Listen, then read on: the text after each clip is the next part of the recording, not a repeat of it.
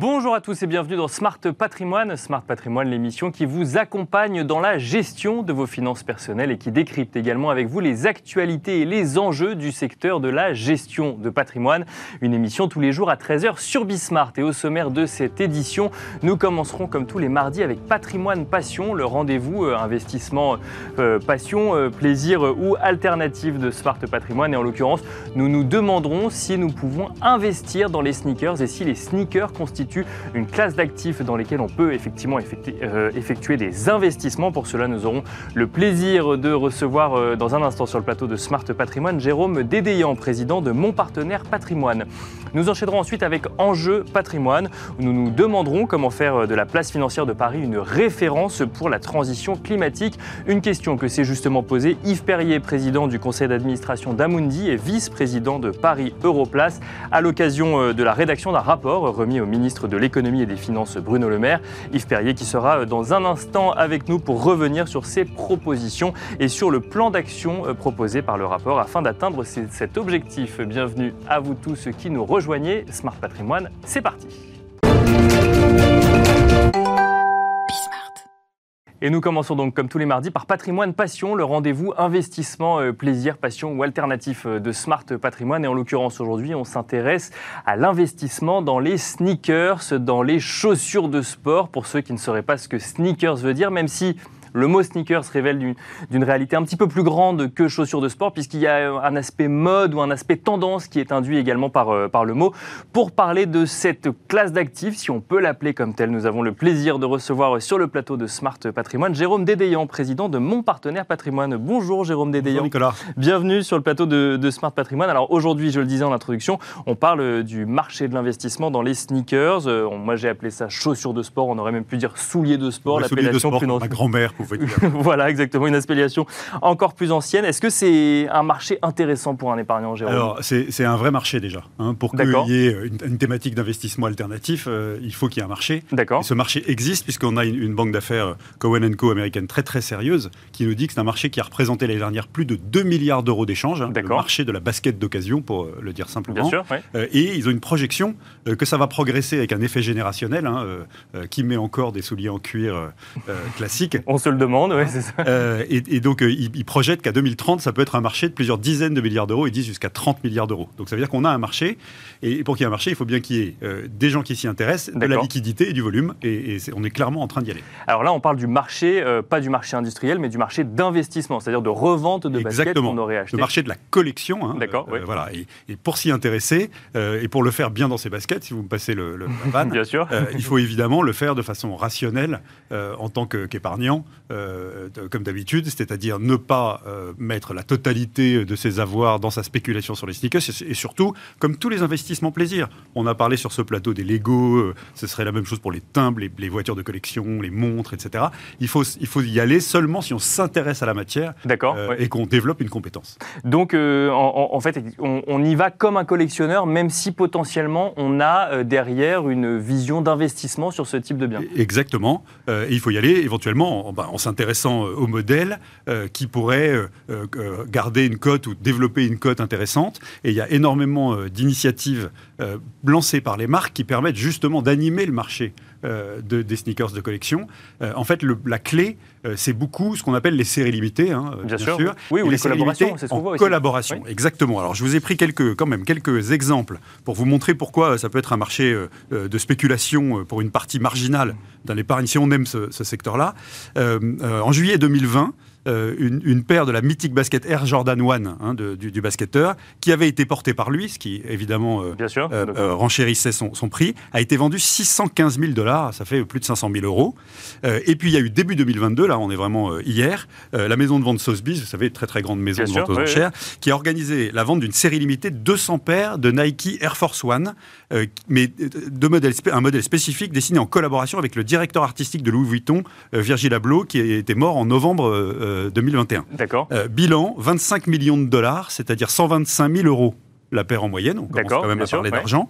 Euh, mais y a, ce qui est très amusant, c'est que les modèles de taille 9, les plus portés, enfin, c'est là où il y a plus de gens qui ont des pieds de taille 9 que des pieds de taille 12, quoi, Bien sûr, euh, se sont vendus beaucoup plus cher.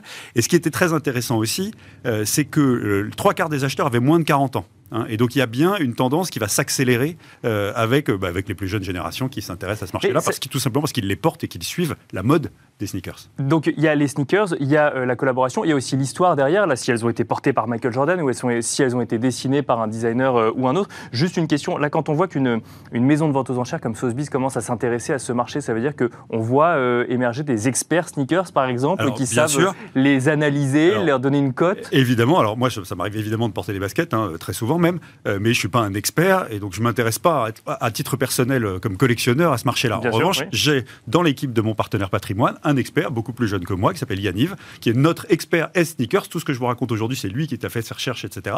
Et il est, il est capable d'aller chercher des paires à leur lancement sur les applications des marques euh, ou sur des sites de revente et il décide où est-ce qu'il va mettre une partie de ses économies et il fait parfois de bonnes affaires. Mais vous, vous le disiez vous-même, vous portez des sneakers, mais pour autant vous n'êtes pas expert. Ça veut dire que euh, on peut imaginer avoir dans sa garde-robe en fait une paire de sneakers qui vaut plus que ce qu'elle euh, que aujourd'hui, ce qui vaut plus aujourd'hui que ce qu'elle valait euh, à l'achat ou non? C'est vraiment pour quelques modèles de collection avec des collaborations. Ben, en fait, vous avez pu acheter presque par inadvertance une paire de sneakers qui vaut aujourd'hui de l'argent parce qu'elle vous plaisait, la couleur, le design, et que vous êtes tombé euh, par hasard dans la boutique ou sur le, site euh, euh, spécialisé, enfin de, la marque que, vous visiez, vous êtes tombé sur la paire, vous l'avez peut-être un petit peu portée, Peut-être est-elle encore en bon état, peut-être même avez-vous gardé la boîte, ça c'est très important. Hein, D'accord. Évidemment, ouais. animer le marché d'occasion.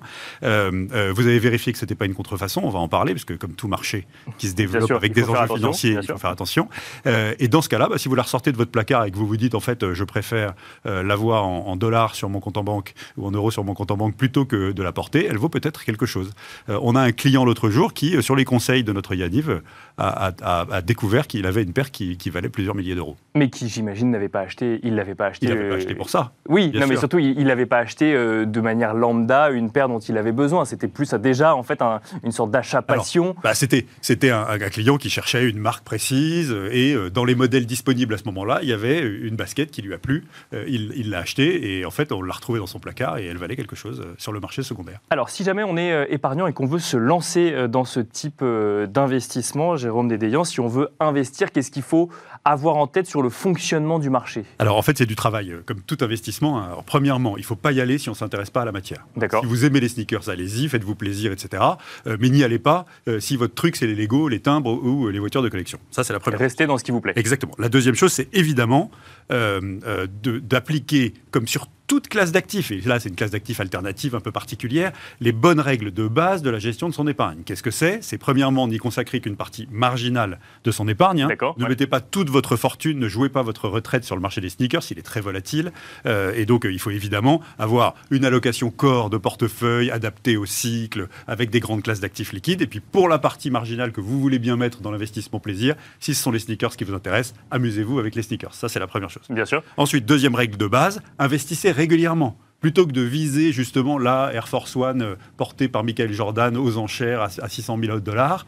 Euh, euh, surtout, essayez de vous intéresser à toutes les marques en vue, celles qui émergent, et puis des plus classiques, et faites-vous une allocation d'actifs de sneakers en guettant des modèles au moment de leur sortie avec des collaborations intéressantes. Alors évidemment, celle qui marche le mieux, c'est les collaborations avec des artistes, des rappeurs, des directeurs artistiques de maisons de luxe, tout ça c'est très animé, et vous en choisissez quelques-unes quand vous pouvez y avoir accès, euh, et vous vous faites une petite allocation, et puis surtout vous essayez évidemment de les garder dans le meilleur état possible, euh, portez-les si ça vous fait plaisir, mais c'est sûr qu'une paire que vous avez stockée dans votre placard, dans sa boîte d'origine, vaudra plus cher à la revente qu'une paire que vous avez usé jusqu'à la corde. Une paire portée perd automatiquement de la valeur? Oui, elle perd de la valeur, euh, sauf si évidemment vous êtes une superstar. D'accord, euh, et là vous, en faites gagner. Voilà, exactement, mais ça, voilà, ça, n'est pas le cas de tout le monde. Euh, et puis, euh, un point qui est très important, je disais, il y a des enjeux financiers. Hein. on, dit, on parle d'un marché de plus de 2 milliards d'euros aujourd'hui, projeté à 30 milliards par Cohen Co. évidemment, chaque fois qu'il y a des enjeux financiers sur un marché plus ou moins organisé, eh bien, il y a des risques. Bien sûr. Les risques sont extrêmement importants et vous pouvez vous faire avoir. Et donc, quand vous décidez d'investir dans des stickers, pour ne pas D'où le fait de s'y connaître finalement, voilà, ou s'y intéresser de manière régulière. Exactement. Euh, et donc il y a en fait deux grands types de fraudes euh, qu'on a pu détecter. La première, c'est les fausses annonces de vente. Hein. ça, c'est assez classique. Euh, et donc vous avez quelqu'un qui vous dit qu'il a une paire que vous convoitez qui est à vendre. En fait, il ne l'a pas. Il va vous demander, et si vous êtes crédule, vous vous faites avoir, de virer les sous avant de vous livrer et vous ne serez jamais livré. Il y a des arnaques comme ça, notamment sur des, vins de collection. Bien sûr. Vous croire qu'ils ont le stock et ils ne l'ont pas. Donc surtout, faites très attention à ce qu'on appelle aux credentials, hein, au référencement de vos, de vos vendeurs, savoir s'ils sont bien notés et, si vous pouvez leur faire confiance et passer plutôt par des plateformes qui sont des plateformes pas trop louches euh, et, qui ont pignon, sur, rue. Mais ça existe des plateformes de sneakers aujourd'hui qui, euh, permettent de faire de, l'investissement justement ou de la revente? Alors absolument, euh, vous avez des, plateformes spécialisées, hein, vous pouvez les trouver assez facilement. et puis vous avez bien entendu les plateformes phares de la vente de vêtements d'occasion, Vinted, etc. Bien sûr, ça marche très bien. Et puis vous avez un moyen de vous procurer les paires à leur sortie notamment les paires en série limitée en collaboration, qui sont les plateformes spécifiques ou les applications spécifiques des marques. D'accord. Parce qu'au fait, au départ, les marques, elles disaient je lance dans mes magasins en donnant des allocations à leurs magasins monde entier, mais il y avait des émeutes. Bah oui, mais on a vu des reportages dessus, effectivement. Ils les revendaient de rue plus loin, euh, deux, trois fois le prix. Exactement. et, puis, vraiment, c'était compliqué de, de, de, faire la queue pendant des, des, trucs. Et donc, en fait, vous vous inscrivez sur les applications spécialisées des marques. La plus célèbre, c'est celle de Nike, hein, qui s'appelle SNKRS. C'est en fait sneakers sans les voyelles. Hein. D'accord, ouais, okay. Et, vous pouvez vous inscrire en pré-sortie. Et puis, si vous êtes tiré au sort, vous avez la chance de récupérer une paire pour le prix d'émission. Euh, et à ce moment-là, vous pouvez la stocker et espérer la revendre. Et je voulais parler de la deuxième type de fraude. Euh, Bien sûr. Nos auditeurs, c'est très important. Euh, c'est la contrefaçon. En, fait, il y a un, enjeu extrêmement important de contrefaçon. Il y a des gens qui font fabriquer des répliques assez bien faites de paires cotées et qui vous font croire que ce sont des vrais et vous êtes livré d'une contrefaçon. Donc là aussi, c'est important. Et si les enjeux sont vraiment, enfin, si vous visez l'Air Jordan 1 euh, à plusieurs centaines de milliers de dollars, euh, euh, eh ben c'est exactement comme tout marché de l'art, y compris si vous achetez de la peinture digitale. Faites appel à un expert ou Il faut faire appel à un expert pour vérifier que ce qu'on vous vend est de la bonne cam, mais il faut voir la paire avant de l'acheter à ce niveau d'enjeu-là, évidemment. une dernière question sur. J'allais parler de panier moyen, mais peut-être plus parler de ticket d'entrée. Est-ce que combien est-ce qu'il faut être prêt à investir pour rentrer sur ce marché-là? On peut, avec quelques dizaines d'euros, on peut commencer. Il y a un exemple assez emblématique. Il y a un an et demi, Lidl avait sorti un sneakers Lidl. Bien sûr. Qui a été vendu 12 euros dans les boutiques Lidl, euh, euh, Lidl euh, et, quelques semaines plus tard, il s'est changé à 2000 euros sur les plateformes spécialisées. Donc on peut commencer à quelques dizaines d'euros. Je dirais que pour, pouvoir diversifier, vous inscrire sur les sites, être tiré au sort suffisamment et avoir un, petit portefeuille de sneakers, il faut quand même démarrer quelques centaines d'euros. moi je veux dire 1000 euros, c'est parfait. Là vous pouvez vraiment commencer à vous amuser. Et alors vous, vous avez donné l'exemple Lidl qui est un exemple parfait du, risque aussi de, des, tendances ou des modes, effectivement, puisque c'était vendu à, à 2000 euros quelques jours après. Et puis quand Lidl a sorti sa deuxième collection, pour le coup, bah, la, mode était un petit peu passée. exactement. Et ça, c'est un risque. C'est un marché hautement spéculatif, hein, évidemment. Donc, vraiment, on fait ça pour se faire plaisir. On fait pas ça pour préparer sa retraite, quoi. C'est évident. Euh, il y a un autre enjeu qui est souvent, quand une paire a très bien marché et qu'elle était en série limitée, les marques font ce qu'on appelle un restock, c'est-à-dire qu'ils la rééditent. Alors, la réédition permet de remettre de la liquidité sur le marché et du volume, mais évidemment, il fait baisser le prix. Euh, donc, il faut vraiment faire attention à ça. Merci beaucoup, Jérôme Dédéian. Je rappelle que vous êtes président de mon partenaire patrimoine. Et merci à vous de nous avoir suivis. On se retrouve tout de suite dans Enjeu patrimoine. Et nous enchaînons à présent avec Enjeu patrimoine, un enjeu patrimoine où nous allons nous poser une question comment faire de la place financière de Paris une référence pour la transition climatique? Une question que nous allons poser à Yves Perrier, président du conseil d'administration d'Amundi et vice-président de Paris Europlace. Bonjour Yves Perrier. Bonjour. Bienvenue sur le plateau de, Smart Patrimoine. Alors, on va se poser euh, la question de savoir comment faire de la place financière de Paris une référence pour la transition climatique. Une question qui n'est pas anodine, puisque c'est la question que vous vous êtes posée dans un rapport que vous avez remis au ministre de l'Économie et des Finances en mars 2022, avec donc cette question centrale de garder finalement cette avance que peut avoir la place financière euh, de Paris, ou en tout cas cette vision de référence que peut avoir la place financière de Paris pour la transition climatique. Euh, première question déjà, pour, pour commencer, on parle de transition climatique aujourd'hui. On ne parle pas de euh, transition du capitalisme, en tout cas d'investissement de, ESG, mais vraiment sur un focus climatique. C'est l'objet du rapport. Tout à fait. Le, le, but de ce rapport, en effet, c'était de, euh, de, faire le bilan de ce qui a été fait sur la place et qui est tout à fait remarquable euh, et d'amplifier euh, l'action de la place. Alors vous dites euh, pour être la référence, enfin c'est surtout pour contribuer à cet immense défi qui est la transition énergétique. D'accord. je crois que là, il faut prendre cette affaire pour ce qu'elle est. c'est une révolution industrielle considérable. révolution industrielle, pourquoi? Parce qu'il s'agit de modifier euh, l'offre d'énergie aujourd'hui dans le monde, 80% de l'énergie est fossile, 20% non fossile, renouvelable, nucléaire. Et euh, pour atteindre cet objectif de net zéro 2050, il faut grosso modo inverser. Il faut passer à 80% euh, de non fossiles. C'est une, une action prométhéenne. Mais il faut aussi modifier les produits. C'est la voiture électrique versus la voiture à moteur thermique. Il faut modifier les modes de fabrication. On fabriquera toujours euh, du ciment, de l'acier, mais on ne le fabriquera pas de la même façon. Et il faut modifier les, les, chaînes de valeur. Et donc, le, la finance a un rôle majeur à jouer pour accompagner cette euh, transition.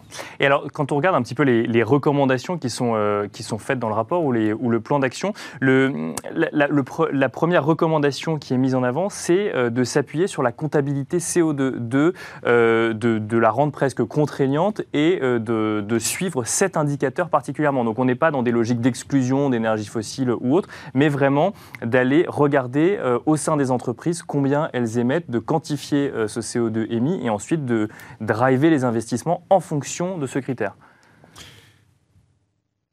J'ai dit que c'était une révolution industrielle et euh, c'est une révolution industrielle qui engendre une nouvelle économie politique. Euh, qu'est-ce que j'entends par là? Pour réussir la transition énergétique, euh, il va falloir que s'alignent trois acteurs dans leurs actions. le premier sont les États qui doivent rehausser leur politique publique. Les États interviennent par les politiques publiques, quelle politique de l'énergie, des transports, par la fiscalité, par la norme. Les entreprises euh, qui doivent gérer euh, quelque chose de nouveau, cette externalité qu'est le CO2. Au fond, euh, une entreprise, jusqu'à maintenant, gérait une ressource rare qui était le cash. et ce cash, elle décide de l'investir ou elle pense avoir le même couple rendement. Aujourd'hui, elle doit gérer une nouvelle ressource rare qui est son budget de CO2. Et le troisième acteur. Et un budget de CO2 qui ne rentre pas dans un sujet de rentabilité pour l'entreprise. C'est là aussi où ça change pas mal de choses. Exactement. Euh, et le troisième acteur, c'est le système financier. Euh, le système financier, il gère une ressource rare qui sont les fonds propres. Eh bien, demain, il devra gérer une ressource rare, ou plus exactement aujourd'hui, euh, qui est le CO2 incorporé dans les portefeuilles de crédit ou d'obligations qui financent ces entreprises. Et donc la base, c'est de compter le CO2. D'accord. Euh, parce que euh, si on veut piloter euh, cette affaire, eh bien, c'est comme ça, il faut la, faut la compter. Euh, et, ça, c'est tout le sujet de la mise en place euh, du reporting extra-financier qui devrait intervenir l'année prochaine soit par des normes européennes, soit éventuellement par des normes internationales qui sont également en cours de transformation.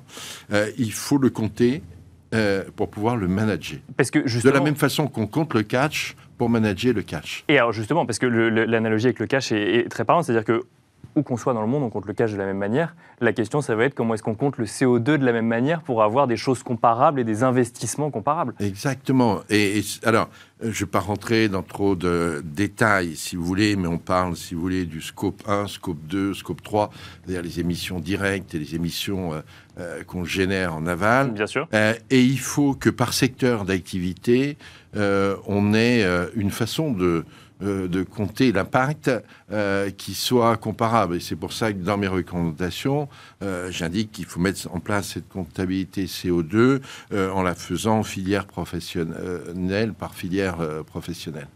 Est-ce que ça doit devenir quelque chose de, contraignant, d'imposer justement par le politique et par les politiques publiques le fait de prendre en compte cette comptabilité CO2 systématiquement dans les investissements? Alors ce qu'il faut, ce qu'il faut savoir, euh, c'est que en France, c'est déjà un peu contraignant. Bien sûr. Il y a une normalisation. La normalisation européenne euh, va le rendre euh, contraignant et euh, la demande aussi des investisseurs va accélérer en fait cette mise en œuvre. Vous savez, sur cette affaire, je fais souvent un parallèle avec ce qui s'est passé quand il y a eu la mise en place des marchés financiers. C'est dans les années 70. nous avions déjà une comptabilité. Hein. Bien sûr, ça existait déjà. Oui. Depuis Luca Pacioli. Mais qu'est-ce qui été fait? Euh, Il s'est défini un modèle de compréhension financière de l'entreprise. Des gens ont publié. C'était peut-être vous avez étudié sur ce bouquin, le Verdimen. Bien sûr. Qui définissent le modèle d'analyse financière. Puis, euh, on a défini des standards d'analyse financière qui sont utilisés par les analystes de crédit des banques, euh, par les analystes financiers euh, equity du brokerage, etc. C'est-à-dire tout un référentiel. Eh bien, on a à faire exactement la même chose pour la question du, CO2. Donc on est à un moment, si vous voulez, qui est parallèle euh, à ces années 70 où nous devons, mais il faut le faire très rapidement, euh, bâtir le système comptable et le système d'analyse qui va permettre, au fond, de créer cette discipline de marché si vous voulez, euh, qui existe en matière d'analyse financière traditionnelle. Je, reviens sur la question centrale qui était de faire de la place financière de Paris une référence et donc du coup de regarder ça d'un point de vue parisien. Est-ce que euh, si euh, l'influence européenne pèse plus qu'une influence américaine, par exemple, sur cette comptabilité, cette normalisation d'une comptabilité CO2, ça pourrait devenir un avantage ou un inconvénient pour les investisseurs européens? Si vous voulez, le, le but, c'est pas de faire euh, des normes parisiennes. Bien sûr, C'est d'être en pointe, d'être des fers de lance dans la conception de ce nouveau système normatif et encore plus dans sa mise en œuvre. Euh, je prenais souvent euh, cette image en disant le but n'est pas d'être euh, dans cette affaire du climat les mieux disants, mais d'être les mieux faisants. Et donc il faut concevoir, il faut proposer, et ce qui permet de peser d'une part dans la construction des normes au niveau européen, puisque mhm. c'est bien là qu'elles vont se faire, mais aussi au niveau euh, international, puisque comme vous le savez, le système financier est d'abord un système euh, dominé par le monde américain. il y a des coalitions internationales, des asset managers, des banques, des asset owners qui travaillent aussi sur euh, ces, ces questions. Alors sur euh, justement l'urgence climatique et sur cette euh, transition euh, climatique, vous proposez vous la création d'un label climatique en France. Euh, en tout cas, c'est ce que propose, euh, c'est ce que propose le rapport. Euh, dans un environnement où on a déjà un label ISR qui est en train de se réformer, qui va s'adapter à une taxonomie verte européenne, un label Greenfin qui lui va chercher sa place dans ce nouvel écosystème. où est-ce que vous voyez ce label climatique? Est-ce qu'il doit être complètement indépendant du reste? Est-ce qu'il aura sa place dans un écosystème de labels Est-ce qu'il a vertu, enfin, est-ce qu'il a vocation peut-être à remplacer ce qui existe ou à mettre l'accent plus précisément sur le sujet climat? D'abord, si vous voulez, quel est l'objectif? Euh, L'objectif, euh, euh, c'est que l'épargne soit drainée maximum vers le financement de ces investissements de la transition énergétique. il faut avoir conscience que ces investissements sont considérables. au seul niveau européen, euh, on évalue à 11 trillions euh, d'euros le montant des investissements à faire euh, d'ici 2030. vous voyez, on parle des problèmes énergétiques. en France, on va relancer le programme nucléaire. Ce sont des investissements considérables. Face à ces investissements, il faut des ressources. Ces ressources doivent venir de l'épargne. mais il faut aussi pour ça que l'épargnant, en fait, finalement, quand il met son épargne, il a une garantie, qui est une garantie que ça va bien être dédié à cette question de la transition énergétique. D'accord, ce que ne remplit pas un label ISR, par exemple. Je pense que, si vous voulez, il y a, il y a deux, deux, questions différentes et aujourd'hui, il y a une certaine confusion.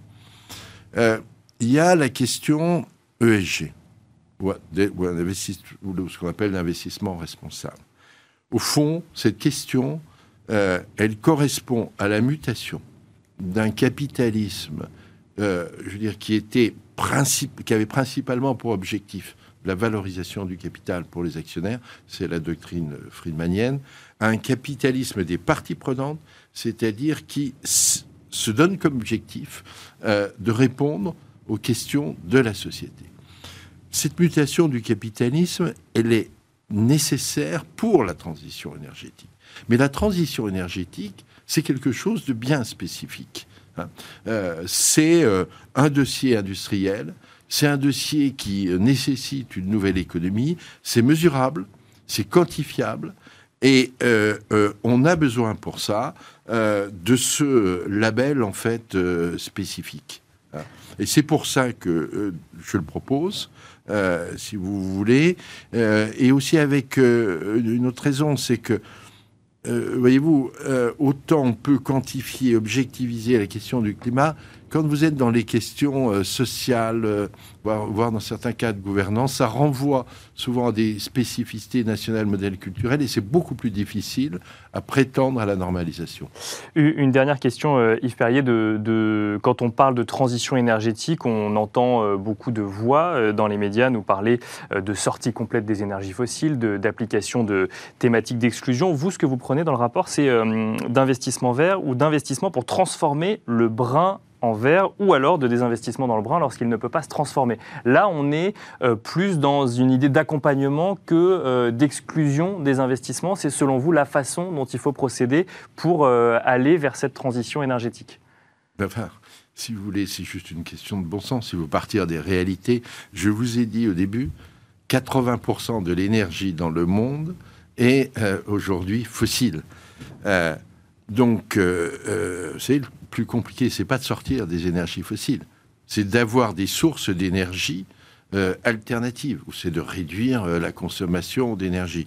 Donc c'est une transformation profonde, il faut des investissements, il faut du temps, il faut accompagner des mutations sociales.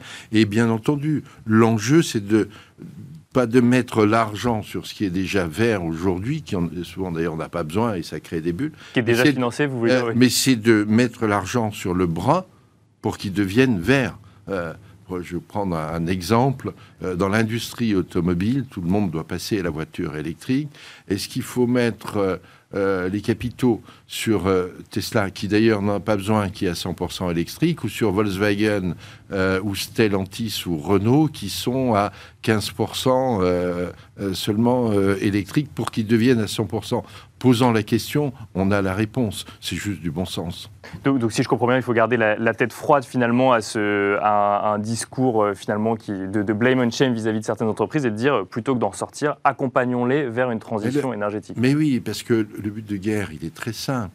C'est réduire les émissions de CO2. Euh, et il faut que toutes les entreprises le fassent. Euh, euh, et il faut le faire d'autant plus sur celles qui sont fortement émettrices de CO2. De même qu'il faut se poser la question par moment sur les pays sur lesquels il faut mettre d'abord les investissements. Vous savez, l'Europe, c'est 8% des émissions mondiales. La Chine, l'Inde et les États-Unis, c'est plus de 50% des émissions mondiales. Est-ce qu'il vaut mieux mettre un milliard pour investir euh, en Inde euh, pour qu'ils sortent des centrales à charbon hein, C'est une leur énergie est profondément carbonée ou un milliard chez nous pour gagner epsilon? C'est une vraie question. Eh ben, ce sera la question avec laquelle nous conclurons cette interview. Merci beaucoup Yves Perrier. Je rappelle que vous êtes président du conseil d'administration d'Amundi et vice-président de Paris Europlace. Merci beaucoup. Et merci à vous de nous avoir suivis. Je vous donne rendez-vous demain à 13h sur Bismart pour un nouveau numéro de Smart Patrimoine.